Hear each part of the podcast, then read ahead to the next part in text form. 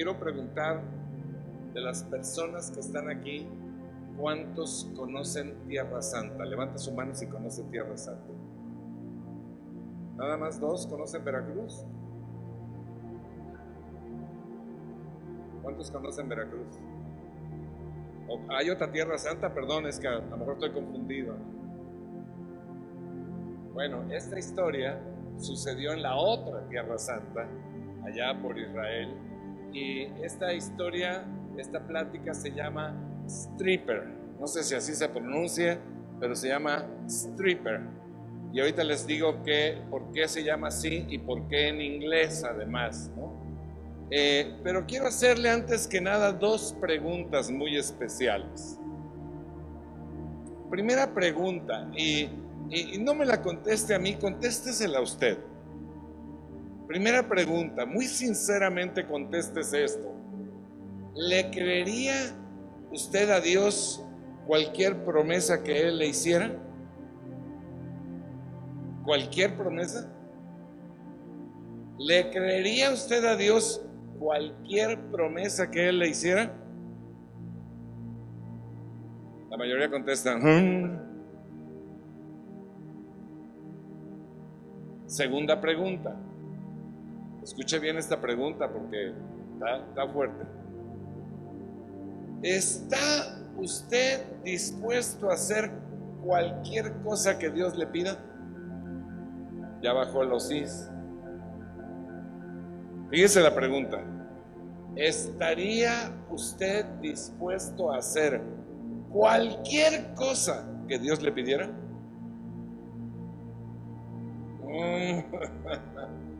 Ahora sí respóndame con su boca.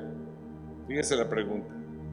¿Estaría usted dispuesto a hacer cualquier cosa que Dios le pidiera? Conste. No se vale zafín zafado es perdonado, ¿eh? Le pregunto esto, esta, esta pregunta porque si su respuesta es sí, debe saber que de repente Dios pide hacer cosas raras a sus siervos. Y le voy a dar tres ejemplos rápidos para que usted empiece a considerar su respuesta. Por ejemplo, primer ejemplo, Dios le pide a Noé construir en un barco en una llanura alejada del mar, a cientos de kilómetros del mar diciéndole que va a mandar una lluvia que va a inundar el mundo entero. Y considere dos cosas en esta petición. Noé nunca había construido un barco, es más, estoy seguro, nunca había visto un barco.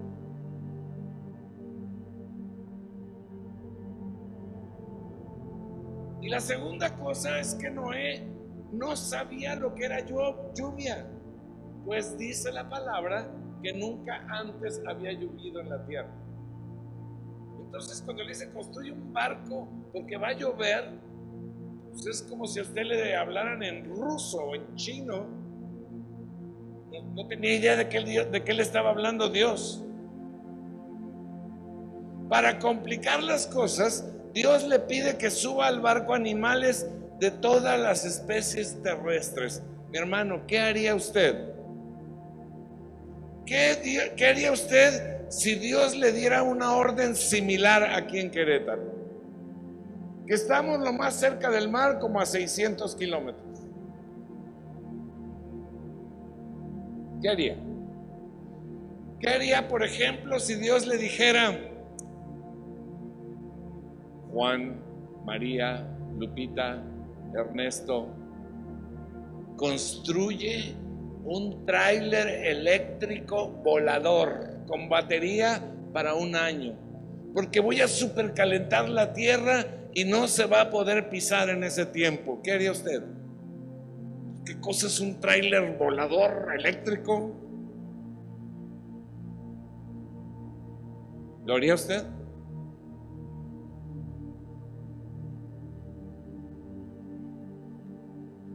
Segundo ejemplo.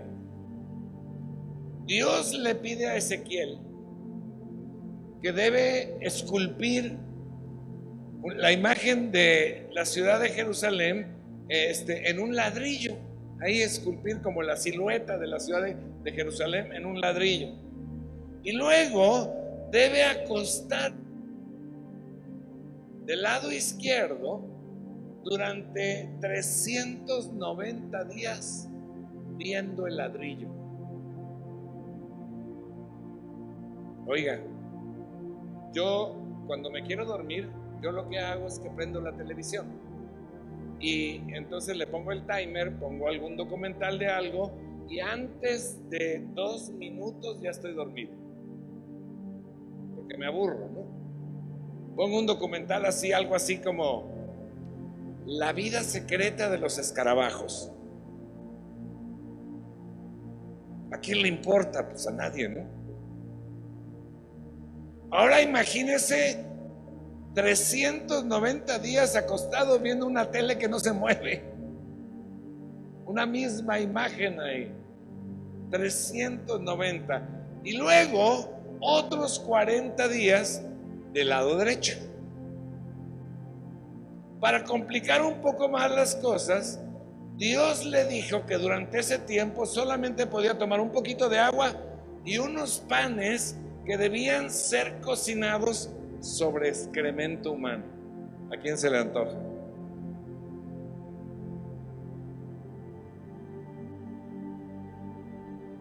¿Qué haría usted si Dios le pidiera hoy algo parecido?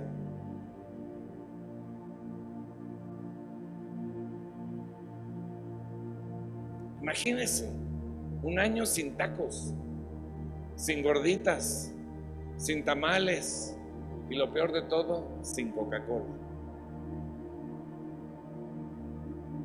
Imagínense que está usted acostado ahí echado viendo el ladrillo y viene su esposa y le dice, ¿y qué haces ahí echado? Tanto tiempo y tantos días.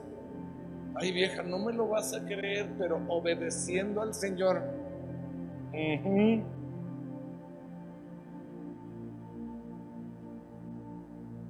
Sí, chucha. Tercer ejemplo.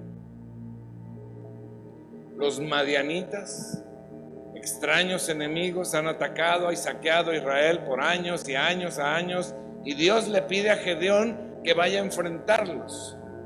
Y los madianitas tenían un ejército de 135 mil hombres, 135 mil hombres. Y Gedeón logra reunir un ejército de 32 mil hombres. O sea que si se enfrentaran en la batalla, sería una, una batalla muy dispareja, 4 a 1. No, nadie tiene oportunidad de vencer 4 a 1. No se puede. Pero Dios le dice que despida a algunos. Y finalmente quedan 10 mil. O sea, la proporción aumenta 13 a 1. Cada soldado de Israel tenía que vencer a 13 para empatar. Cada uno. Misión imposible. Una locura, militarmente hablando. Pero no queda ahí la cosa. Dios le dice que reduzca aún más el número y finalmente solamente quedan 300 hombres.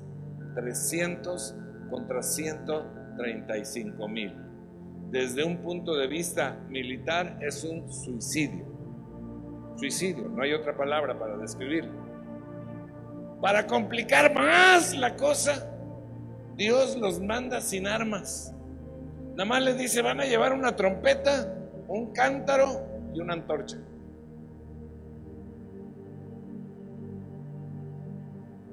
¿Qué haría usted si Dios le pidiera hacer algo similar?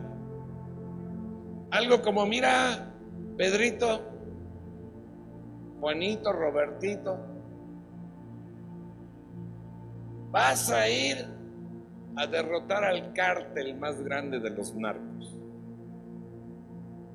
Te envío. Pero nada más vas tú con tu primo Etelberto. Nada más dos.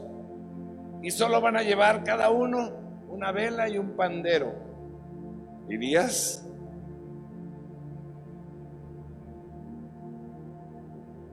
Yo no iría ni a Menchaca, armado.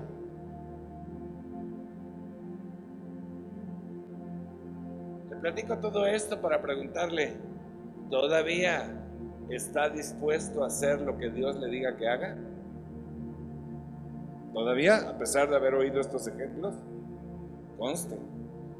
Porque le voy a platicar un cuarto ejemplo, que es del que vamos a hablar el día de hoy brevemente.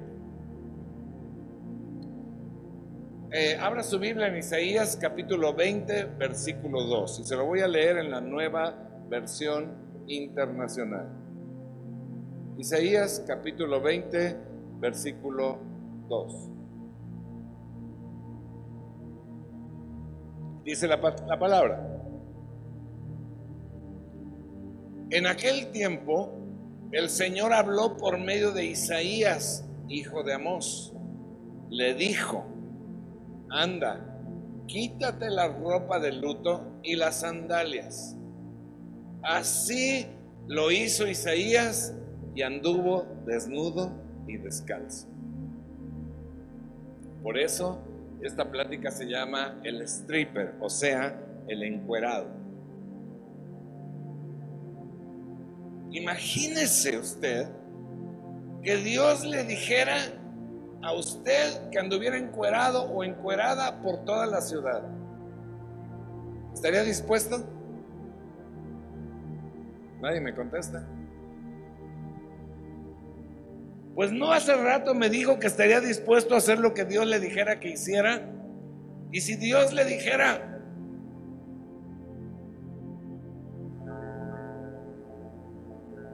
encuérate y sal, ¿qué haría?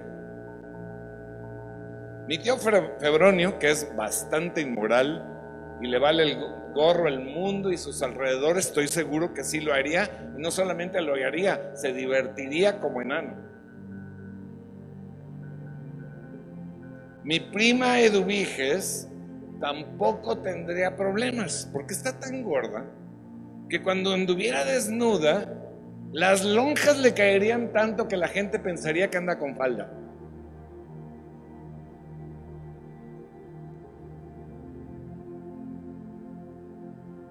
Pero usted qué haría? ¿Luciría sus miserias o sus grandezas por toda la ciudad? Bueno, allá usted y su respuesta. Pero conste que dijo que sí haría lo que Dios le dijera que hiciera.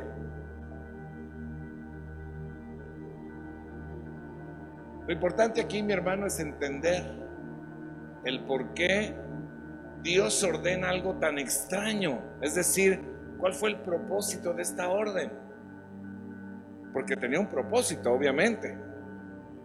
Y recuerde que en aquel tiempo la Biblia no estaba completa, había algunas partes solamente y la mayoría de la gente era analfabeta, o sea que no sabía leer, así que muchas veces Dios tenía que hacer que sus profetas declararan una palabra, pero al mismo tiempo la ilustraran, o sea, hicieran algo para reforzar el mensaje de tal manera que la gente pudiera entenderlo claramente. Entonces, en este caso, hay que ver que primero que nada, para el pueblo de Israel, la desnudez era símbolo de pecado y vergüenza. Pecado y vergüenza. Y esto estaba establecido desde el principio, desde Adán y Eva. Si usted recuerda, y en Génesis dice que Adán y Eva andaban desnudos y no se avergonzaban. No había problema. Pero en cuanto pecaron, todo cambió. Y lo que trataron de hacer ellos fue darse cuenta que estaban desnudos y tapar su desnudez. Y Dios le dijo, ¿y por qué quieren por qué se avergüenzan? ¿Que acaso desobedecieron? Lo que ellos estaban tratando de tapar no era tanto su cuerpo, sino que se dieron cuenta que habían pecado y estaban tratando de cubrir su pecado y su vergüenza por el pecado.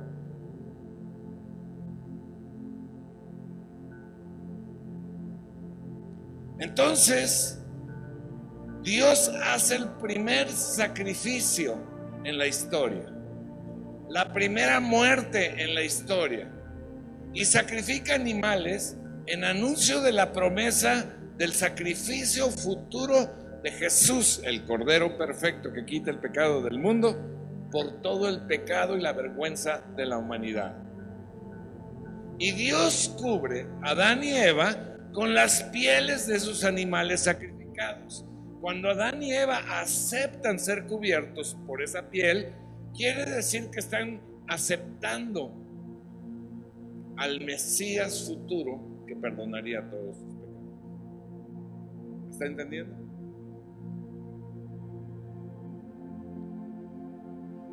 Y ese, a partir de ahí, fue el símbolo de que todos aquellos que creyeran en Jesús serían cubiertos de su pecado y su vergüenza, o sea, de su desnudez.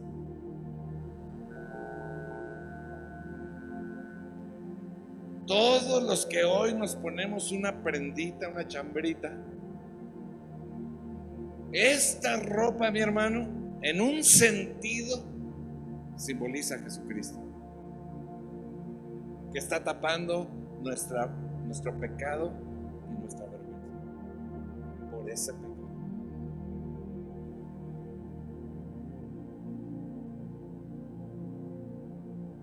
Por eso el Señor dice en Apocalipsis capítulo 3, versículo 18,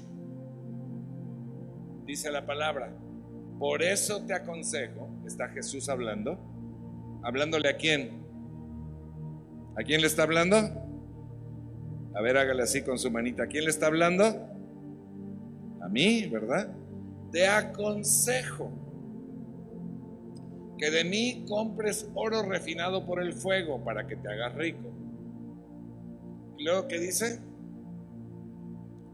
Ropas blancas, o sea, pureza, justicia, para que te vistas y cubras tu vergonzosa desnudez, o sea, tu pecado. ¿Voy bien o me regreso? ¿Me está entendiendo? Entonces, el primer mensaje que Dios le manda al pueblo es este. Cuando Isaías se desnuda, le, está diciendo, estás en pecado y vergüenza. O sea, te has apartado de mí y de mis mandamientos y yo ya no te estoy cubriendo. Escuche esto porque es tremendo. Este es un mensaje actual también. Si te has apartado de Dios, Él ya no te está cubriendo. Y entonces estás expuesto totalmente a lo que Satanás y el mundo quieran hacer contigo. Totalmente expuesto.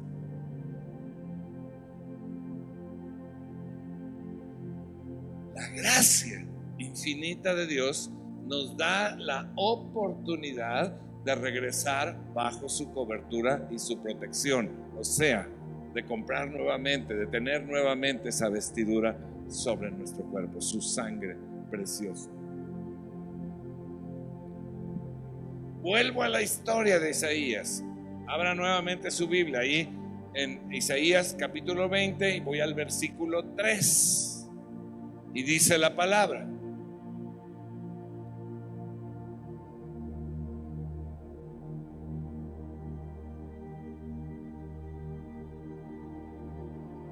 Entonces el Señor dijo, así como durante tres años mi siervo Isaías ha andado desnudo y descalzo como señal y presagio contra Egipto y Cus. Así también, para vergüenza de Egipto, el rey de Asiria llevará desnudos y descalzos y con las nalgas al aire a los cautivos de Egipto y a los desterrados de Cus, lo mismo jóvenes que viejos.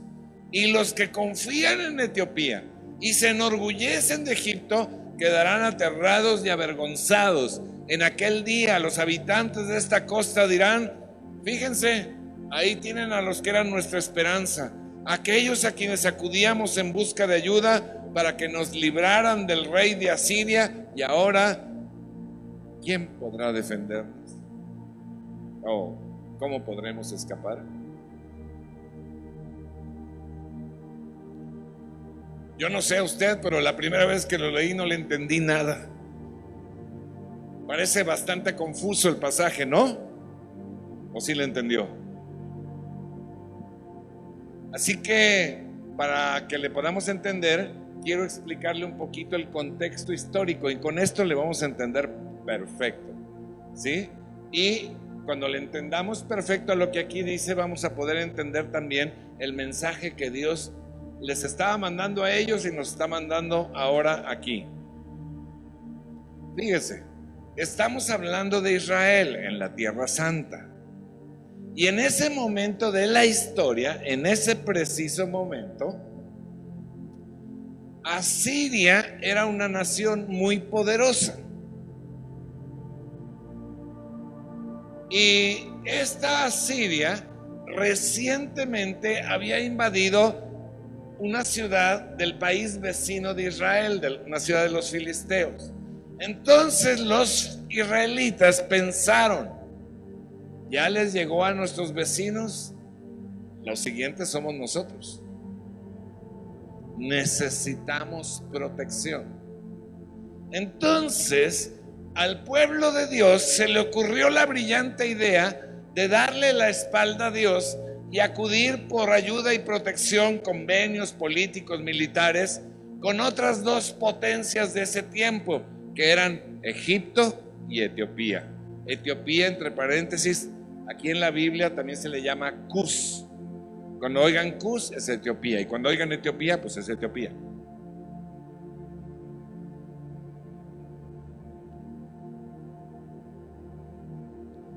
Lo que nunca imaginaron bueno, ellos pensaron, pues si, si Asiria nos ataca entre Egipto, Etiopía y nosotros, pues nos podemos defender, ¿no?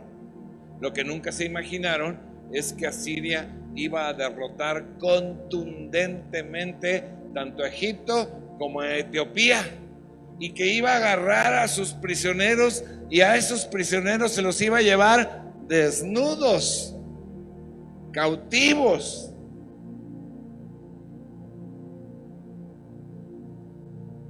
Entonces, ¿qué les esperaba?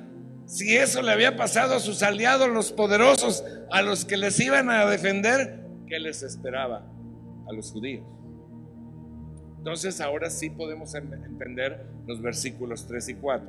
Dijo, entonces el Señor dijo, así como durante tres años mi siervo Isaías ha andado desnudo y descalzo, como señal y presagio contra Egipto y Cus. O sea, que eso le iba a pasar a Egipto y a Cus, ¿no? Iban a acabar desnudados, avergonzados, derrotados, atrapados. Así también, para vergüenza de Egipto, el rey de Asiria llevará desnudos y descalzos y con las nalgas al aire a los cautivos de Egipto y a los desterrados de Cus, lo mismo jóvenes que viejos. La señal era a tus aliados, a los que pusiste tu confianza, no van a servir ni para el arranque. Van a ser derrotados contundentemente. La señal de Isaías no solamente hablaba de la desnudez de Israel, o sea, de su pecado, de su vergüenza de haberse apartado de Dios, sino que también profetizaba que tanto Egipto como Etiopía o sea, los supuestos protectores de Israel serían derrotados, esclavizados y desnudados, igualito que Israel.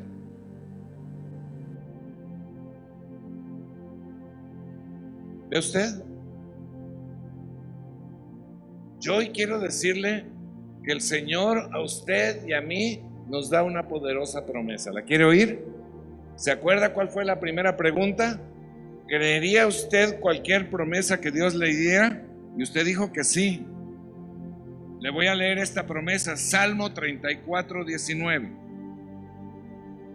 Salmo 34, 19.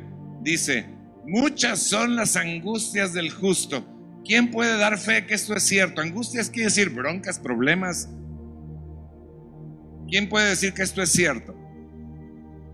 Nada más 8, 28, 88, 888. ¿Y los demás? ¿No han tenido nunca problemas? Denme la fórmula, ¿no?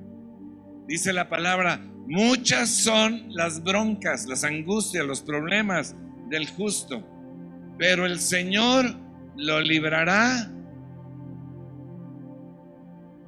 del 34% de ellas, amén. Del 63% de ellas, del 78% de ellas. ¿De cuántas? ¿De cuántas? ¿De cuántas? La Biblia revela que el pueblo de Dios vive en un mundo malvado dominado por Satanás y que en esta vida física vamos a tener problemas, pero que podemos contar con su protección para todas las amenazas y conflictos que vendrán. Y todas, hermanos, son todas. El problema es que no le creemos. No le creemos a Dios. Y entonces empezamos a recurrir a otras cosas, a Egipto y a Etiopía, que verdaderamente creemos que sí nos darán la seguridad.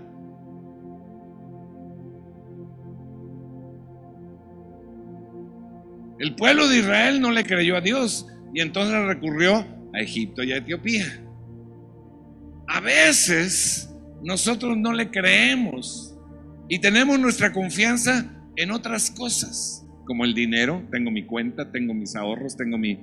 Y no está mal tener cuenta y ahorros, por supuesto. Confiamos en nuestras habilidades. No, yo me las sé todas para salir de la bronca. Tengo la inteligencia, la sabiduría, la experiencia. A veces confiamos en que el gobierno o en esta pandemia mucha gente está confiada en la vacuna. Y está bien ponerse la vacuna, por supuesto. Ninguna de estas cosas es mala. En sí no es mala, por supuesto, hay que buscarlas, hay que tener. Pero quiero decirle que si en eso está basada su confianza, todas ellas le van a defraudar. Sin excepción. ¿Sabe por qué? Porque ni todas juntas tienen ni de lejos el poder y el corazón de Dios. Dice Proverbios capítulo 18, versículo 10. Torre inexpugnable. Otra traducción dice torre fuerte, pero me gusta más esta. Torre inexpugnable. ¿Sabe qué quiere decir inexpugnable? Inconquistable. No derrotable. Torre inexpugnable. Y torre era el lugar donde se refugiaba la gente cuando había una guerra, ¿no? Ahí en, en las murallas de la ciudad. Torre inexpugnable, dice Proverbios 18:10. Torre inexpugnable es el nombre del Señor. A ella corren los justos y se ponen a salvo. Entonces, la pregunta es, mi querido hermano, viejito, compadre, ¿a dónde corres cuando vienen los peligros? ¿Corres a la Torre Fuerte o corres a Egipto y a Etiopía? En la Biblia, Egipto es sinónimo del mundo, o sea, de cualquier cosa menos Dios. Y vea lo que Dios dice aquí en Isaías capítulo 31, versículo 1. Isaías 31.1. Dice la palabra.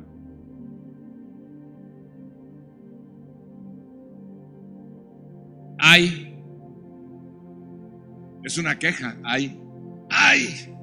De los que descienden a Egipto en busca de ayuda, de los que se apoyan en la caballería, de los que confían en la multitud de sus carros de guerra y en la gran fuerza de sus jinetes pero no toman en cuenta al Santo de Israel ni buscan al Señor.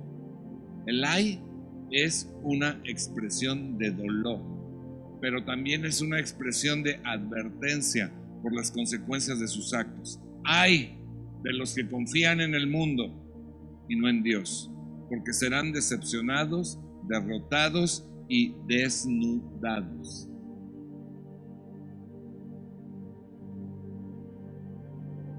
La parte final de nuestro pasaje dice,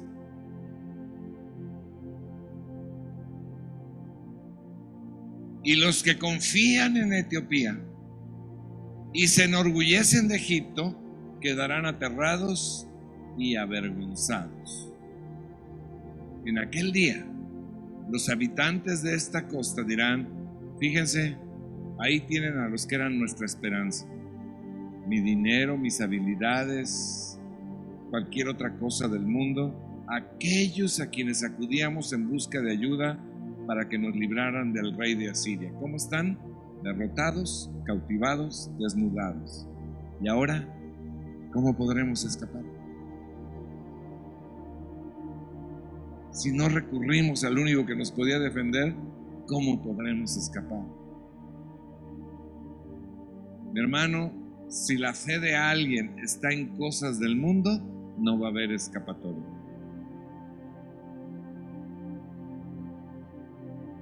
La buena noticia es que aunque algunos de nosotros nos hayamos desviado un poquito, un muchito, un regularcito hacia Egipto o hacia Etiopía, Dios es un Dios de gracia y misericordia y siempre está listo para recibirnos de nuevo, quitar nuestra desnudez y nuestra vergüenza y cubrirnos.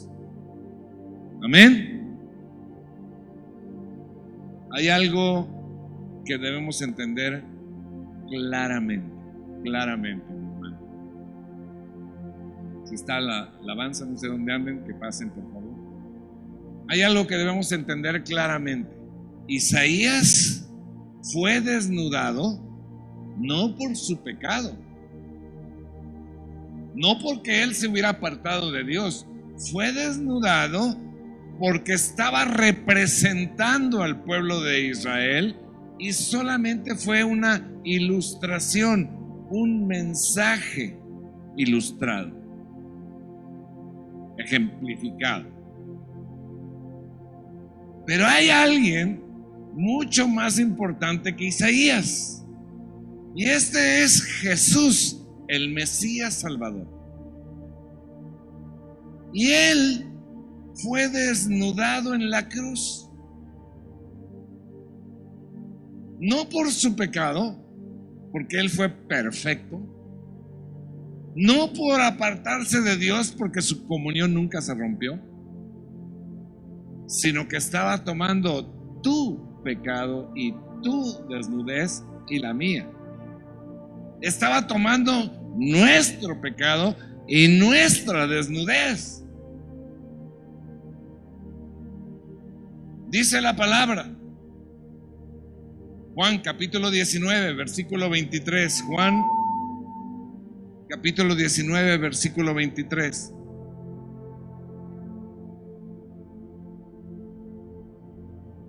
Cuando los soldados crucificaron a Jesús, tomaron su manto y lo partieron en cuatro partes, una para cada uno de ellos. Tomaron también la túnica la cual no tenía costura, sino que era de una sola pieza tejida de arriba abajo. Dice que aquí hay algo sorprendente. Jesús fue crucificado sin ropa. Sin ropa. Cuando usted ve una pintura que representa la crucifixión, o cuando ve un crucifijo, o cuando ve una película que trata sobre el tema, generalmente representan a Jesús como con un, pedazo de tela cubriendo esta parte, ¿no? Pero eso no fue lo que sucedió.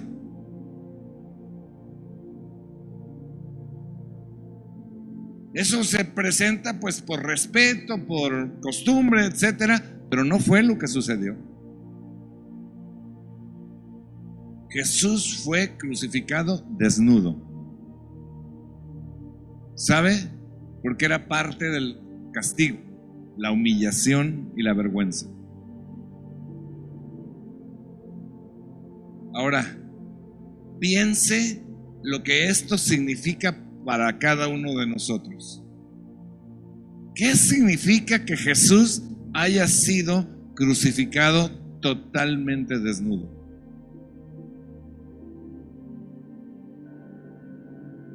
Porque es un hecho muy importante.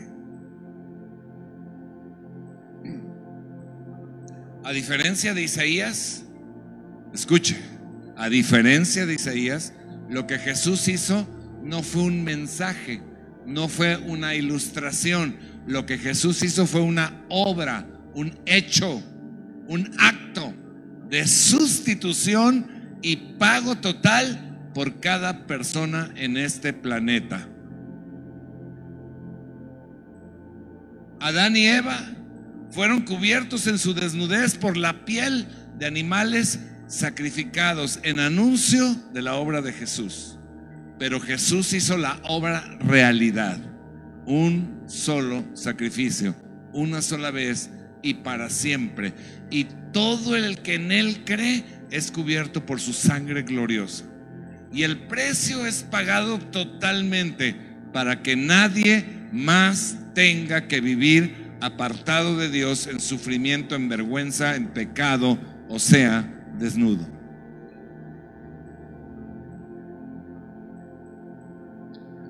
Usted puede elegir seguir desnudo. Como decía este, pues no sé si era profeta, apóstol, maestro, evangelista, diácono, ¿qué? Se llamaba Frank Sinatra. Y decía, It's up to you. O sea, tú escoges, ¿no? Tú decides. Tú puedes seguir desnudo en pecado, en vergüenza, en cautividad, poniendo tu confianza en Egipto y en, en, Etiopía. O puedes correr a Jesús y hacer suyo ese sacrificio. No solamente para la salvación eterna, mi hermano, sino para cada uno de tus días sobre la tierra. Y estos son días difíciles. Días, ayer, ayer chateaba con Lulú. Y me decía, son días de guerra en el mundo. Son días en donde la muerte está desatada.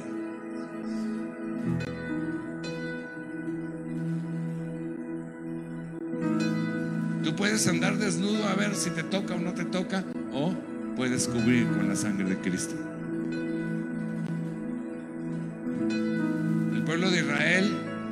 Se le dio una orden. Pon la sangre del cordero sobre tu puerta, porque cuando venga el ángel de la muerte y la vea, va a pasar de largo.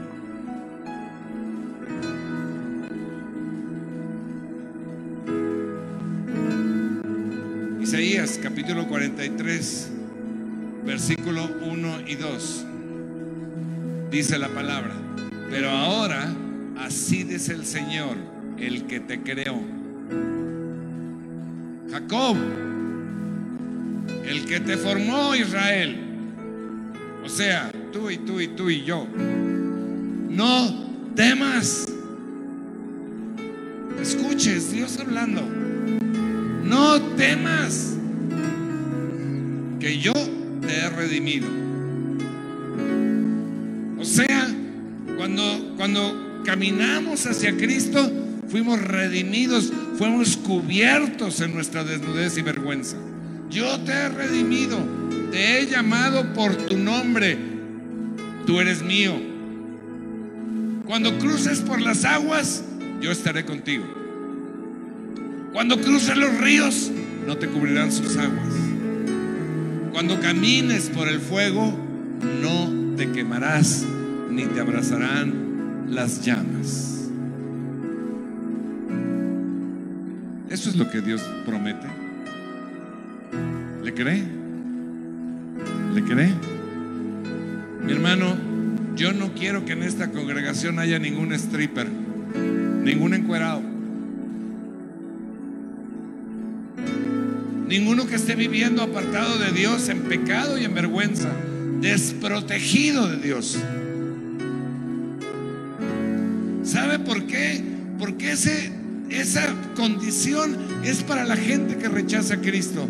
Pero ese mal rato que nos tocaba a nosotros ya fue cubierto por Jesús en la cruz. Usted ya y yo ya no necesitamos pasar por esa terrible situación. Y ahora podemos andar confiadamente bajo su protección y su cuidado. Esta mañana yo quiero que usted levante su fe y confíe en el Señor en cualquier situación que esté viviendo en este momento. Levante su fe. Cristo ya pagó. Ya no tiene que vivir desnudo. Ya no tiene que vivir avergonzado. Ya no tiene que vivir sin protección, cautivo atormentado. Quiero que levante su fe y crea que Dios es torre fuerte, torre inexpugnable, que a Él correremos y seremos protegidos, cuidados y levantados. Amén. Muy bien, quiero hacer dos llamados en esta mañana. Primer llamado, si usted está aquí por primera vez o nos está viendo por primera vez, quiero decirle que la obra de Cristo Jesús es para todos los días, pero tiene un comienzo. Cuando usted cree en Él, ese comienzo es que todos sus pecados son perdonados y usted recibe la vida eterna, o sea, su destino eterno cambia. En lugar de ir al destino de sufrimiento eterno, Cristo le da salvación. Usted tiene que creer en Él, recibirlo en su corazón, gratis. Si usted está dispuesto, cierre sus ojos y toda la congregación diga estas palabras conmigo. Señor Jesús, te recibo como mi Señor y mi Salvador. Perdona mis pecados y dame vida eterna en el nombre de Jesús. Amén. Si usted hizo esta declaración, en ese momento sus pecados fueron perdonados y usted se convirtió en hijo de Dios pero necesita alimentarse. En la parte de atrás tenemos un mostrador donde le entregarán un pequeño regalo y le indicarán cómo iniciar esa alimentación esencial que usted necesita. Segundo llamado, si usted ya tiene a Cristo en su corazón, pero ha sentido que en algún momento, tal vez inconscientemente, porque a veces nos sucede así, que empezamos a poner nuestra confianza en otra cosa que tomemos este momento, cierre sus ojos y dígale, Señor, perdóname. Perdóname porque me desvié, Señor. Y empecé a confiar y a llamar a Egipto y a Etiopía. Empecé a confiar en las cosas del mundo. Pero hoy decido, Señor, confiar en ti totalmente en el nombre de Jesús. Amén y amén. Esta declaración, cante este canto conmigo. Acuérdese que las palabras tienen poder, lo que usted dice recibe.